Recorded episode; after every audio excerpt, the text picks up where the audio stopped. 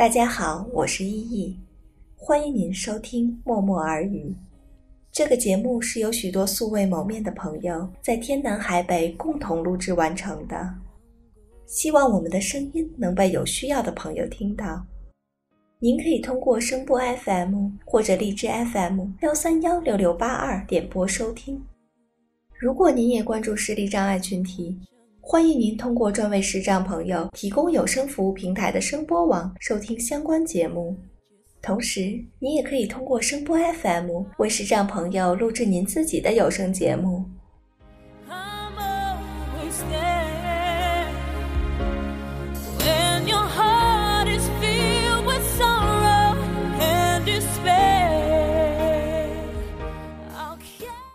默默耳语第一季收录了二十一篇关于旅行的文章，摘自我自己的散文随笔集《一切都没那么糟》。希望您可以通过我们的声音，和我们一起用耳朵听旅行。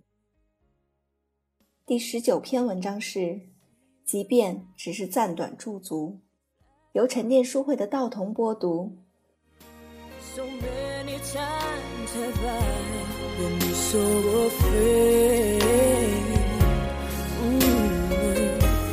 Just when i i thought i lost my way 即便只是暂短驻足，作为无数白墙红影的东欧城市之一，卢布尔雅纳没有十分亮眼之处，也许还不及西南海边的皮兰小城吸引游客。卢布尔雅纳的街头像是歇业的休息日一样，行人不多。即便是有最大看点的古堡之上，也只能见到为数不多的游人。这里是旅途中唯一一个很少见到中国人的地方。我们绕着几个广场随意看看，又经过标志建筑龙桥，车一直开到市中心的小山丘上。十二世纪始建的城堡就坐落于此。这里没有旅游景点的嘈杂。车刚停稳，就隐隐听见欢快的传统民族音乐声，不知从哪儿传来。有新人在城堡下的小礼堂里举行婚礼。这座城堡经历了无数次损毁，无数次的修复，很多地方看上去已经翻新的很现代，还有餐厅和露天咖啡馆。透过最新的观景平台，人们能一览整座城市。这里的感觉已经不太像历史古迹。斯洛文尼亚有一个最不像首都的首都，但是人民的生活水准并不比西欧差太多。以经济数据来看，它绝对是一个发达国家。超市里的物资新鲜、丰富，环境整洁，空气干净。即便是家庭经营的旅馆，设施也很齐全，房间里。装饰古朴考究，被褥干燥清爽。唯一有点麻烦的是，英语在这里不太普及，跟在斯洛伐克一样，有时候需要连比划带猜。旅游服务行业的工作人员多少还能明白一点，如果是想去邮局寄张明信片，就基本上只能靠肢体语言沟通。比起斯洛文尼亚。匈牙利俨然就是大家小姐的排场。如果没有多瑙河，欧洲的许多城市一定会失色。在高处俯望东西河岸，便会明白多瑙河更是布达佩斯的灵魂所在。我小时候看香港电影，经常会把反派人物的藏身地点放在布达佩斯，心里猜想这个地方的气氛应该是阴暗和紧张。后来听说某表演艺术家借这座城市的名字给自己的儿子取名，其中一个儿子长大还成为有喜剧天赋的小品演员。突然又觉得布达佩斯特别富有喜感。当真正用自己的眼睛来看这座城市，用自己的心去感受它的时候，会觉得它有些淡淡的忧郁气质，天生光芒四射，却又内敛自持。把自己的锋芒暗暗的用一层薄纱覆盖，让人想伸手去触碰，却又怕冒然。这里的建筑大气磅礴，细微之处又精巧细腻，乍一看像是独立强势的职业大女人，实际上，高傲坚强的外表下藏着一颗柔软的心。布达佩斯像是高品的超浓缩咖啡，入口时微苦，但让人上瘾。早上虽然只喝了一小杯，到晚上口中的余香也足以让人念念不忘。蒙蒙细雨中的瓦彩街不那么热闹，街边的露天餐厅里有两个女人在吃东西，餐桌上的白色瓷碗里装着红色浓郁的汤汁，这是匈牙利的招牌特色——土豆烩牛肉。见到美食，忍不住多看两眼。其中一个女人微笑着对我伸出大拇指，告诉我很好吃。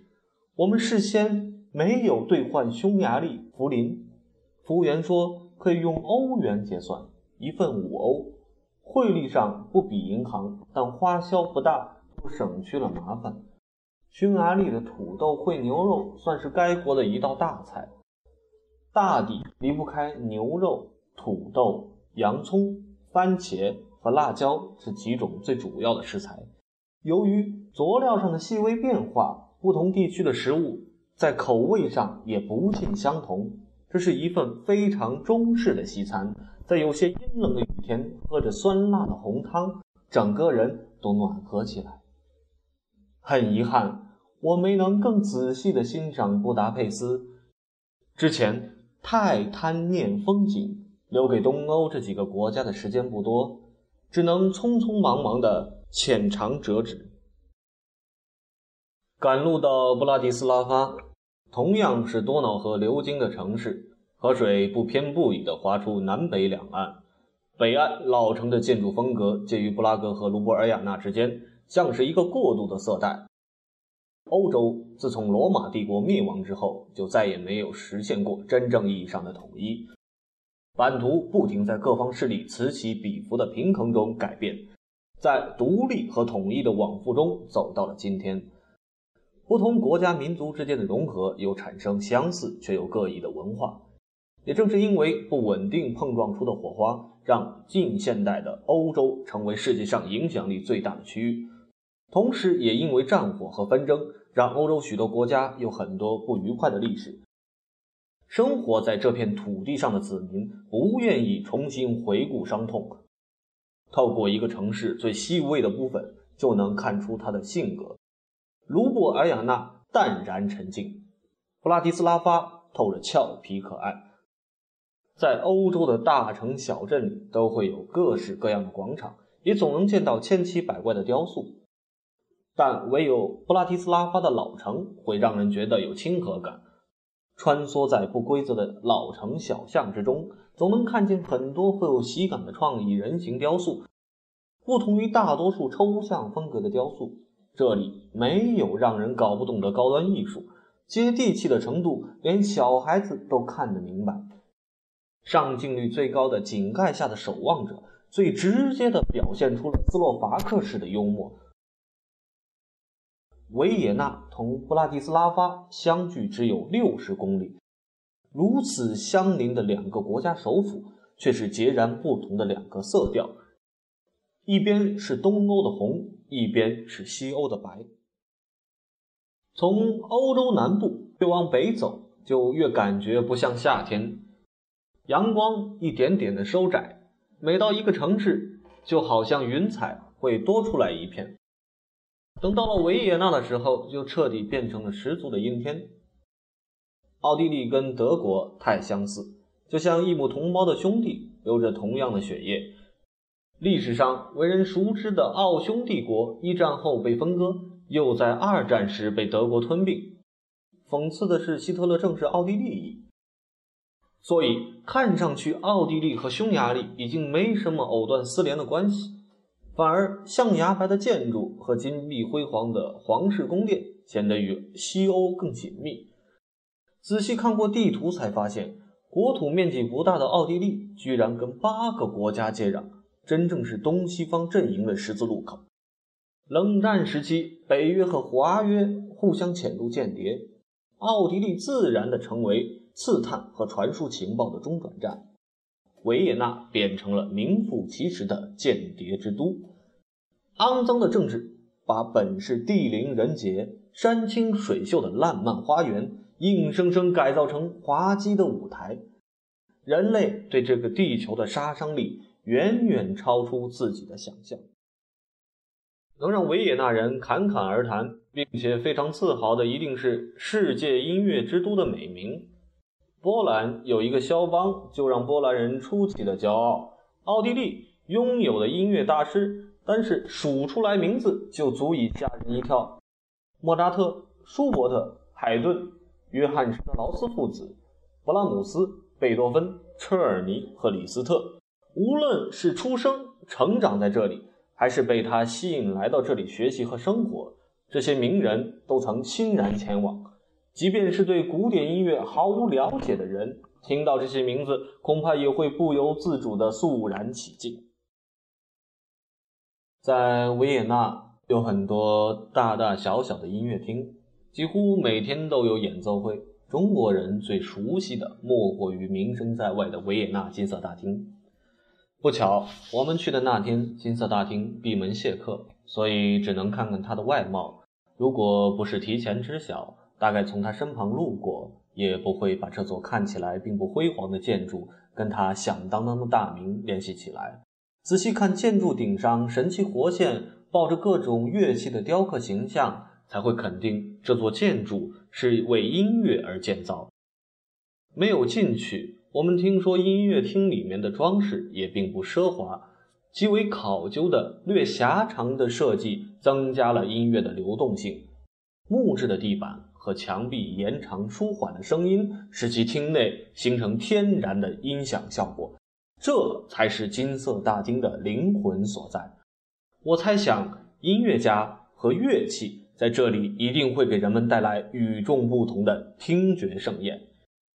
因为旅游业的发展，让维也纳变成游客蜂拥而至的地方，难免让很多真正懂得音乐的乐痴恼火。多数看热闹的游客，把他们心中的圣殿变成走马观花的旅游景点。很多人为了进入参观，不惜掏钱买演奏会的门票，却又没有几个人真正坐下来聆听。大家欢欢喜喜地拍几张照片就走。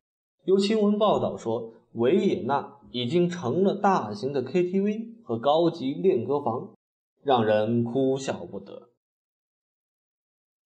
以前对音乐没有自己的理解，听一些流行歌曲，只是为了在同龄人中显得有共同话题。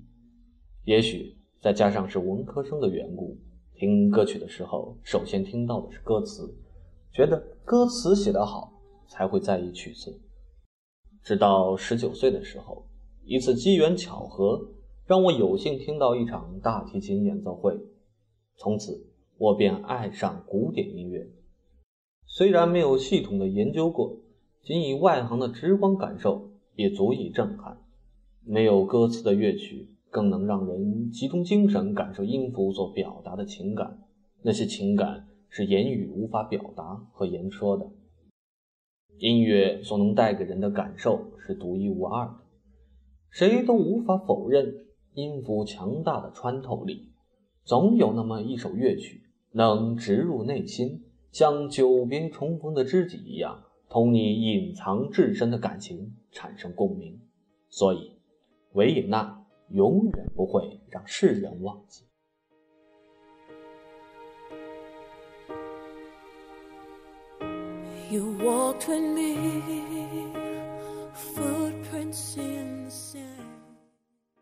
感谢您的收听，在节目的最后送上一首《Footprints in the Sand》沙滩上的脚印。希望您拥有愉快的一天，祝您早安、午安或者晚安。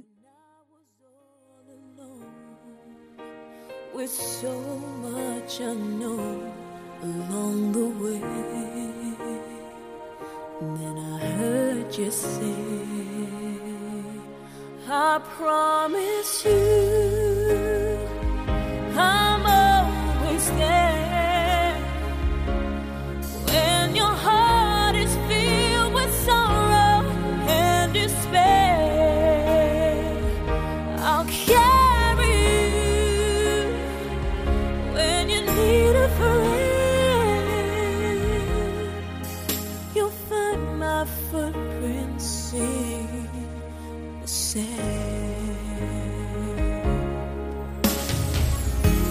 see my life flash across the sky. So many times have I been so afraid. Mm. And just when I, I thought I lost my way.